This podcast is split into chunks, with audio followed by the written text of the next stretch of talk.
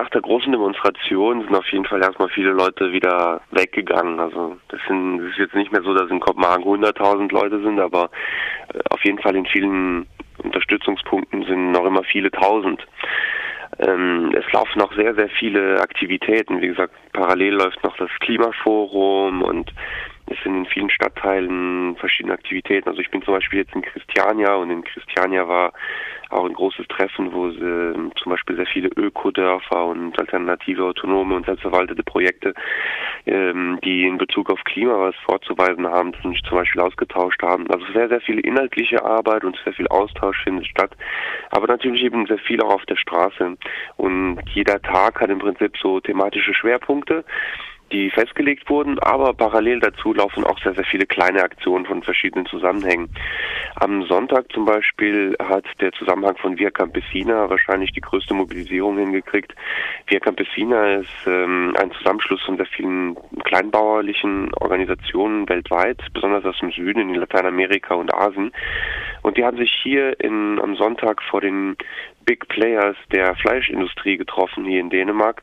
Ich muss ganz kurz vielleicht dazu ausholen und sagen, Dänemark ist zum Beispiel ein sehr, sehr großer Schweinefleischproduzent, der rund 85 Prozent seiner Fleischproduktion exportiert. Und da waren eben sehr viele, die darauf hingewiesen haben, dass das ganze Soja, was diese Schweine essen, eben aus ihren Ländern kommt.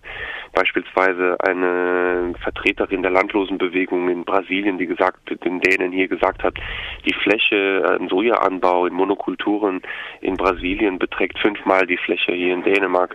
Und das verbinden die natürlich mit sehr viel Landvertreibung, mit Pestizideinsätze, mit Monokulturen, mit Zerstörung und so weiter. Und so ging es im Prinzip mit so vielen Redebeiträgen vor diesen, äh, vor diesen verschiedenen Institutionen los, bis plötzlich die Samba-Band aufgetaucht ist, eine große Samba-Band mit so 70, 80 Leuten, die auch noch ein, eine, einmal so um, ums Viertel gegangen ist und äh, sehr, sehr viele Leute eingesammelt haben, die entweder beim Klimaforum waren oder auf der Straße oder bei den verschiedenen Events, das war schon im Innenstadtbereich, so dass wir plötzlich beim Kundgebungsort so rund 800 bis 1000 Leute waren und da entstand dann plötzlich eine, eine ziemlich spontane Demonstration, die auf die die Polizei nicht gefasst hat, weil sie nur gedacht hat, das ist eine Kundgebung. Und dann ähm, ist eine der schönsten Demonstrationen entstanden, die ich bislang hier erlebt habe. Also da ist Via Campesina, also alle Kleinbauern Bäuerinnen sind dann vorne weggelaufen und äh, hinterher so eine Menge an tausend Leute unterstützt mit äh, Samba-Rhythmen. Und für den Moment war echt die Straße gehörte dann den Leuten, war sehr schön. Und es ging einmal um Tivoli, das ist hier auch so ganz nah in der Stadt und beim beim Bahnhof, ja, und dann zurück bis zum Klimaforum. Also es war eigentlich eine kleine Strecke, aber bei den kalten Temperaturen war so eine kleine Runde um die Stadt ein sehr kraftvoller Moment, wo auch sehr, sehr viele verschiedene Parolen gerufen wurden, wie Our climate is not your business, also unser Klima ist nicht euer Geschäft und ähm, ja, wo man sich viel auf Klimagerechtigkeit bezieht und äh, ja, sehr viele verschiedene Leute auf der Straße, also auf der auf der Straße. Ich fand das echt sehr inspirierend. Das war alles noch am Sonntag. Da sollte auch noch, parallel dazu ein Hits to Production ähm, Schwerpunkt sein. Hafenblockade. Ganz genau. Ganz genau, also da war die Idee, ähm, also angekündigt war so eine Blockade des Hafens, ähm, wo man wirklich so in den Warenfluss sozusagen eingreifen wollte. Aber der Zusammenhang, der dazu aufgerufen hat, wurde mehr oder weniger schon äh, erstickt, bevor er irgendwie zum Zuge kam. Und ähm, ich weiß nicht, wie viele Leute da verhaftet wurden, aber mehrere hundert wiederum, bestimmt so um die 300. Äh, die haben praktisch nichts gemacht, die haben nur ein paar hundert Meter demonstriert und wurden sofort äh, ja gekesselt, festgenommen, Soundsystem weggenommen. Also gibt es viele Bilder gerade im Internet und kleine Clips und so. Ähm, da war Ziel der Polizei, die Leute sofort zu neutralisieren, weil sie die als äh, die Radikalsten oder so identifiziert. Und ja, von der Aktion kam eigentlich sonst nichts, äh, sonst nichts rüber als nur diese Verhaftungen um die paar hundert Meter, die sie gemacht haben. Ja, und das war so mehr oder weniger schon der Sonntag. Also viele Leute bereiten sich, wie gesagt, auf den Mittwoch vor. Es gibt dann abends immer Treffen und äh, Veranstaltungen. Mittwoch nochmal kurz gesagt, Mittwoch, da kommen die Regierungschefs, also da kommt Obama, da kommt Merkel und alle möglichen Leute kommen dann nach Kopenhagen, um in diesem Bella Center, wo die offizielle Veranstaltung stattfindet, um sich dort dann zu beraten. Ja, also Mittwoch ist Mittwoch, Donnerstag, Freitag wird wahrscheinlich so der Highlight des Klimagipfels sein. Wobei äh, gestern, also gestern Montag, äh, war es schon so, dass äh, enorm viele Spannungen innerhalb des äh, Klimaforums sind, äh, nicht Klimaforum, des offiziellen Klimagipfels. Und ähm, es muss also wirklich sehr chaotische Zustände am Eingang schon gegeben haben, weil die die Akkreditierungen nicht funktionieren, weil einfach Tausende von Leuten, also rein logistisch, äh, die Behörden hier einfach überfordert sind und nicht so viel Presse reinlassen können, nicht so viel äh, NGOs und Delegierte und irgendwie muss da wirklich sehr viel böses Blut auch sein. Und nicht nur logistisch, sondern auch politisch innerhalb ähm, des, des Gipfels kam es dann zu mehreren Stunden lang sind die Mitglieder von den G77-Staaten und Vertreterinnen von der von den pazifischen Inseln äh, sind dann praktisch einfach aus dem Plenum rausgegangen und äh, also die ganze die ganze Struktur muss da stundenlang so äh, zusammengebrochen sein, dass die da verzweifelt irgendwie versucht haben, das Ganze irgendwie noch zusammenzukriegen und dann so Premierminister aus England wie äh, Gordon zum Beispiel, die jetzt angekündigt haben, sie kommen dann extra einen Tag früher, um ja, um praktisch das Ganze noch irgendwie zusammenzuhalten. Also wir kriegen da echt witzige Rückmeldungen. Ganz kurze Frage, G77, was heißt das für? Das sind hauptsächlich den Zusammenschluss von südlichen Ländern, wobei da glaube ich auch China dabei war, äh, unter der Gruppe, die jetzt rausgegangen sind. Aber es sind sehr viele ja. Afrikaner afrikanische Länder zum Beispiel, die auch äh, zusammenhalten. Aus dem Bella Center wird ja in anderen Medien sehr, sehr viel berichtet. Die Proteste kommen doch relativ kurz. Also wenn ich mir anschaue, hier in mhm. Freiburg in der Badischen Zeitung, der Artikel, der dann über die Samstagsdemo zu lesen war, ähm, war wortgleich mit dem Artikel, der in der Frankfurter Rundschau zu lesen war, also auch vom selben Autor und mhm. leider nicht sehr ausführlich. Das, deshalb ja, das ist, kommen wir wieder zurück zu euren Inhalten zu den Protesten? Genau, also wie gesagt, also Sonntag zum Beispiel industrialisierte Landwirtschaft, ganz klar. Das ist ein sehr wichtiges Thema. Das wird heute auch wieder Thema sein. Und Montag war ein großer Schwerpunkt der Mobilisierung ähm, Flüchtlings, ähm, also die Flüchtlingssituation, Klimaflüchtlinge und das Grenzregime. Dazu gab es eine Mobilisierung in der Innenstadt am Israelplatz da sind äh, ja so gut 1000 Leute, 2000 Leute zusammengekommen in einer sehr angespannten Stimmung, weil die Polizei praktisch jeden Moment hätte den ganzen Versammlungsplatz einkesseln können. Und ähm, ja, da gab es eine relativ kraftvolle Demo, die von da durch die Innenstadt bis zum Regierungsviertel vor dem Parlament, vor dem dänischen Parlament gelaufen ist. Also da, wo auch Samstag die Demo gestartet ist. Und äh, wie gesagt, mit enormer Polizeipräsenz, obwohl das Ganze angemeldet war, es war wirklich so, dass die Leute dann Ketten gebildet haben, also sehr, sehr kompakt gelaufen sind in Reihen, aber nicht nur in Reihen, sondern auch außen an der Demo herum sehr, sehr viele Ketten gebildet haben. Und äh, sie konnten praktisch nach außen nur noch durch Sprechchöre und in, durch die Transparente kommunizieren ähm, was dann doch angesichts der Menge an Polizisten und so weiter schon äh, ein bisschen eingeschränkt wird.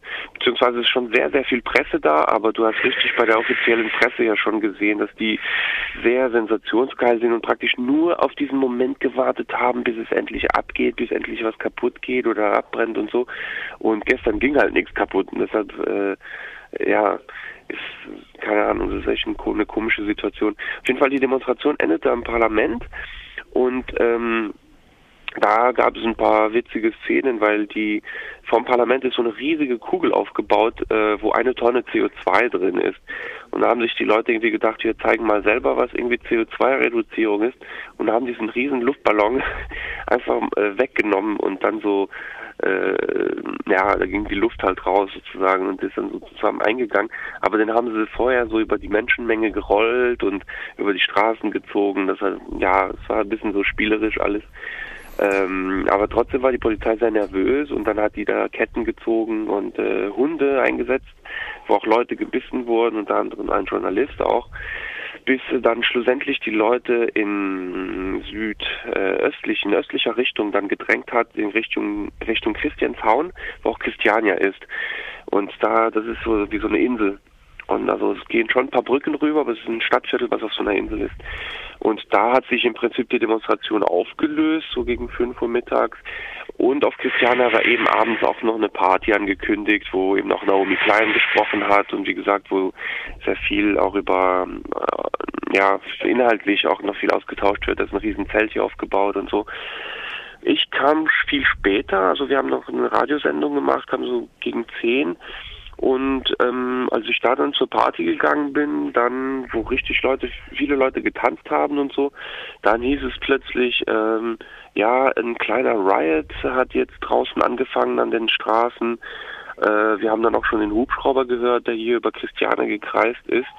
Ähm, ja, da müssen ein paar Leute, besonders junge Leute, haben angefangen wohl sich irgendwie mit der Polizei da anzulegen und das hat natürlich die Polizei zum Anlass genommen, dann äh, richtig dann mit vielen Kräften aufzufahren, so dass es so ein kleiner Riot entstanden ist hier am Eingang von Christiania, was die Anwohner und Anwohnerinnen von Christiania natürlich scheiße fanden und gesagt haben, hey, geht doch in die Stadt, aber nicht hier. Äh, ich habe selber auch Leute gesehen, die praktisch da mitgemacht haben, um sich zu verteidigen, die gesagt haben, hey, wir haben eigentlich gar keine Lust auf sowas gerade, aber äh, wir wollen ja auch nicht, dass die Polizei hier in Christiania reinkommt, weil Christiania, das muss man sagen, ist ja seit 30 Jahren hier ein selbstverwaltetes äh, Gelände. Das ist echt groß, also viel größer als sowas wie Bourbon-Gelände oder so in der Größe. Und ähm, ja, und dann waren praktisch so zwei brennende Barrikaden, wo Leute sich irgendwie da an der Polizei abgearbeitet haben, die dann ständig Tränengas in die Menge gesch geschossen haben. Und die Polizei war relativ clever. Sie kam dann von hinten äh, mit vermummten Einheiten ohne Licht kam sie dann von hinten und hat angefangen, massiv die Leute zu verhaften. Zu dem Zeitpunkt, weil meine Unterkunft ausgerechnet auch hier in Christiania ist, habe ich es noch schnell irgendwie bei ein paar Höfe, habe ich hier reingeschafft, auch mit anderen Genossen und Genossinnen. Aber um die ganzen Gebäude herum hat die, die Polizei noch stundenlang patrouilliert und also ich weiß nicht, sind es vorhin 200 Verhaftungen Minimum. Also äh, mehrere hundert Verhaftungen jeden Tag eigentlich, oder? Ja, ja, ja. Also in Christiania ist es inzwischen wieder ruhig, aber... Es ist inzwischen wieder ruhig, aber ja, ich habe schlecht geschlafen, wie gesagt, wir wollen uns den Schlaf raus. Also es ist wohl auch dieses Zelt ist gestürmt worden, konnte man lesen. Es wurde auch ja. Tränengas in dieses Zelt reingeschossen. Ja, und, das würde mich nicht wundern. Also. Und ähm, gut. Aber noch ganz kurz ein Ding, was ich erwähnen wollte. Schräg gegenüber zum Beispiel von da, wo ich bleibe, da ist das sogenannte Activist Trauma Support. Das ist so etwas wie so ein kleines äh, seelisches Krankenhaus. Also ein Erholungsort und irgendwo ist das irgendwie für mich so ein Tabuort. Also sowas greift man irgendwie nicht an. Und da hat die Polizei echt einfach die Scheiben eingeschlagen. Von daher wussten sie genau, okay, das ist ein Infrastrukturpunkt der Bewegung und äh, das greifen wir jetzt an. Also, äh ähm, habt ihr schon Einschätzungen? Die Polizei, die verhält sich ja ziemlich willkürlich, ähm, ziemlich bösartig, kann man sagen. Und also es es ist schon so, dass die das mit der präventiven Verhaftung, was die da jetzt eingeführt hier haben, echt konsequent durchziehen. Also konsequent durchziehen.